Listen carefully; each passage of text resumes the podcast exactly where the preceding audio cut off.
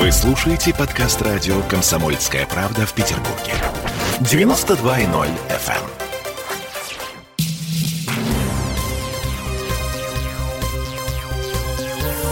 Темы дня.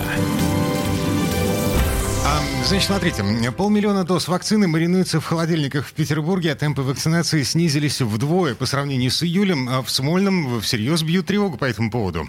А если оперативно не восстановить интерес жителей города к вакцинации, то быть четвертой волне. Всем привет, я Олеся Крупанина. А, я Дмитрий Делинский. А, все, что вы сейчас слышали, это не наши умозрительные заключения, это вполне официальная позиция Комитета по здравоохранению. Вот что заявил нам, например, замглавы комитета Дмитрий Мотовилов. Темпом вакцинации может помешать мешать только нежелание вакцинироваться. Потому что у нас, вы же видите, сколько и в поликлиниках, и в торговых центрах, и выездные бригады. Мы просто настолько развернута вся эта компания, нам сейчас опять некого вакцинировать. У нас сейчас вакцины почти полмиллиона в наличии в городе Санкт-Петербурге.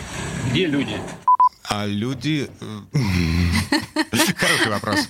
А, на самом деле у нас сейчас такие статистические качели. В понедельник в Петербурге было всего 600 новых заболевших. А за вторник заболеваемость выросла более чем в два раза. А сегодня утром оперативный штаб сообщил о 1385 новых случаях. Эпидемиологи говорят, что эти всплески в принципе не информативны. Нужно больше времени для того, чтобы оценить тенденцию, куда мы движемся куда мы движемся. А Смольный, видимо, разглядел свет в конце тоннеля и снимает часть ковидных ограничений. Самое время.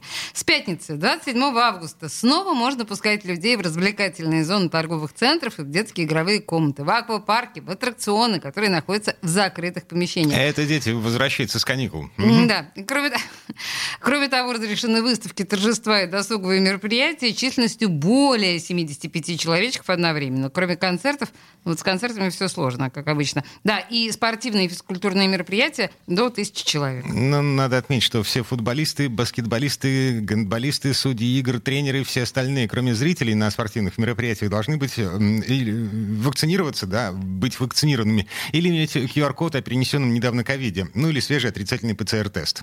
Это сейчас.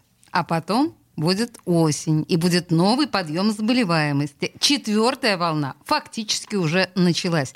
Вот что заявил нам Алексей Яковлев, инфекционист, заслуженный врач России, бывший главврач Боткинской больницы. Посмотрите Deutsche Welle на английском языке. Они признали, что в Германии началась четвертая волна и обсуждают проблемы в школах. Подъем, с моей точки зрения, несомненно будет. Вопрос, когда наступит. С точки зрения классической эпидемиологии, сейчас, когда вернутся все школьники, праздник, вернутся те, кто отдыхали и жили за городом. Это приводит всегда к увеличению общения транспорте, магазинах. А поскольку даже вакцинированные в ряде случаев могут распространять инфекцию, да, то создаются предпосылки для того, чтобы возник новый подъем.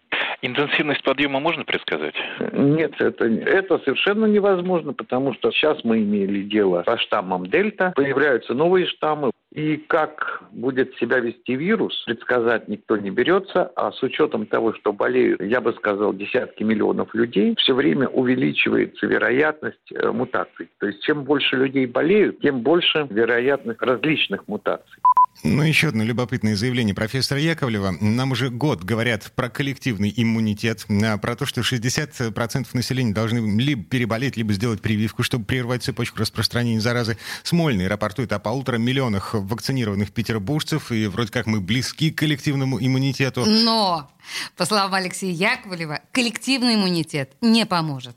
Понятие коллективного иммунитета, оно сейчас очень часто неправильно трактуется. Дело в том, что мы не достигаем одномоментного иммунитета. И поэтому у нас все время остается большая группа населения, которая уязвима. Это те, кто уже утратил иммунную прослойку. Если мы с вами посмотрим количество переболевших, то, казалось бы, мы должны жить спокойно. Но это не так. Впервые с этим столкнулись еще в Бразилии, когда переболели в первую волну чуть ли не 80% населения, населения, и во второй опять заболели. Поэтому, знаете, слишком много факторов на сегодняшний могут на это повлиять. Ну и что, из этого делаем вывод какой? Э, каждые полгода на прививку, так что ли? Ну, типа того, да. да и к вопросу о прививках. О профанации прививочной кампании. Есть статистика. Каждого человека, который получил вакцину, заносят в базы данных. На основании этих баз власти делают какие-то выводы и принимают какие-то решения. Так вот, некоторая часть этой базы липовая. Какая именно часть, непонятно, но судите сами. Во Всеволожской больнице нашли банду врачей, которая торговала сертификатами о вакцинации в промышленных масштабах. По данным следствия, оборот этой банды оценивается в 30 миллионов рублей в месяц. По делу проходят пять медиков, эм, некоторые посторонние лица, не э, медицинского образования, э, сословия. Э, там есть кандидат в депутаты, муниципальный депутат, член участковой избирательной комиссии, а также бывший полицейский. Вот эти люди продавали QR-коды о вакцинации с занесением на портал госуслуги по 12 тысяч рублей за штуку, а неиспользованную вакцину э, уничтожали или припрятывали. Найдено около 600 ампул э, с вакциной в тайниках. Угу. И это только вот спрятанные, да, а сколько на самом деле просто было выпущено, что называется, мимо. И вот э, первые последствия этого громкого скандала. Администрация Ленобласти объявила о проверке всех пунктов вакцинации в регионе, говорит глава комитета по здравоохранению Сергей Выльджагин. По информации, которую мы получили от правоохранительных органов, а Комитетом по здравоохранению инициирована проверка всех пунктов вакцинации в Ленинградской области. Нам действительно очень обидно за произошедшее потому что это, безусловно, кидает тень на доброе имя большой ленинградской медицинской семьи, которая самоотверженно работает уже полтора года. И, безусловно, вакцинация для нас одно из самых важнейших мероприятий. Конечно, если факты, которые мы получили, будут подтверждены, э, то меры воздействия дисциплинарного и другого характера, кадровые решения будут достаточно жесткими, потому что ну, действительно мы понимаем, что в семье не без урода, и э, для нас дело чести сохранить э, доброе имя наших медиков, которые действительно верой и правдой в круглосуточном режиме э, борются с коронавирусной инфекцией. А по предварительным данным следствия, э, вот эти, э, которых господин Валикжанин назвал в семье не без урода, да, они подделывали каждый шестой сертификат о вакцинации во Всеволожской районной больнице. То есть в сутки там проходило 300 человек, да, 50 из них — это люди, которые заплатили по 12 тысяч рублей. Во время обысков у этих людей изъяли электронную базу данных на 1600 человек, которые эффективно прошли вакцинацию. Я... Идиоты, зачем они вели эту базу? А, ну, как? Чтобы была статистика, я понимаю.